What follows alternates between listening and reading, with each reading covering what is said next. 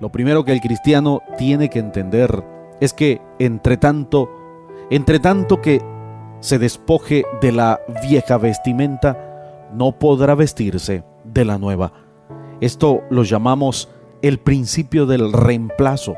El cristiano tiene que aprender a reemplazar muchas cosas en su caminar diario. La vida cristiana debe ser radicalmente diferente de la vida vieja. El apóstol Pablo espera que los efesios experimentaran cambios y les hace tres admoniciones. La primera, despojarse. Versos 22 al 23. La segunda, vestirse. La encontramos en el versículo 24. Y desechar. Despojarse, vestirse y desechar. Romanos capítulo 6 nos enseña que el viejo hombre ha sido crucificado y sepultado, y que a medida que consideramos que esto es verdad, nos despojamos de ese viejo hombre. Dios ha hecho su parte. Ahora resta que creamos lo que Él ha dicho y que nos cambiemos de vestidos.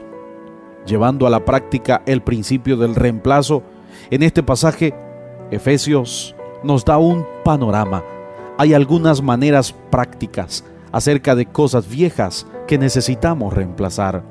Capítulo 4 de Efesios, versículos 25 y 24, se enfoca en la mentira.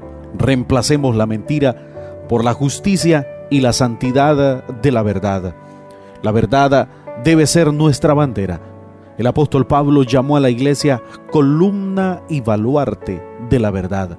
Primera Timoteo capítulo 3 versículo 15. Cristo dijo, yo soy el camino, yo soy la verdad y yo soy la vida.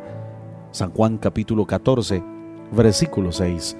De manera que aquel que está en Cristo camina también en la verdad.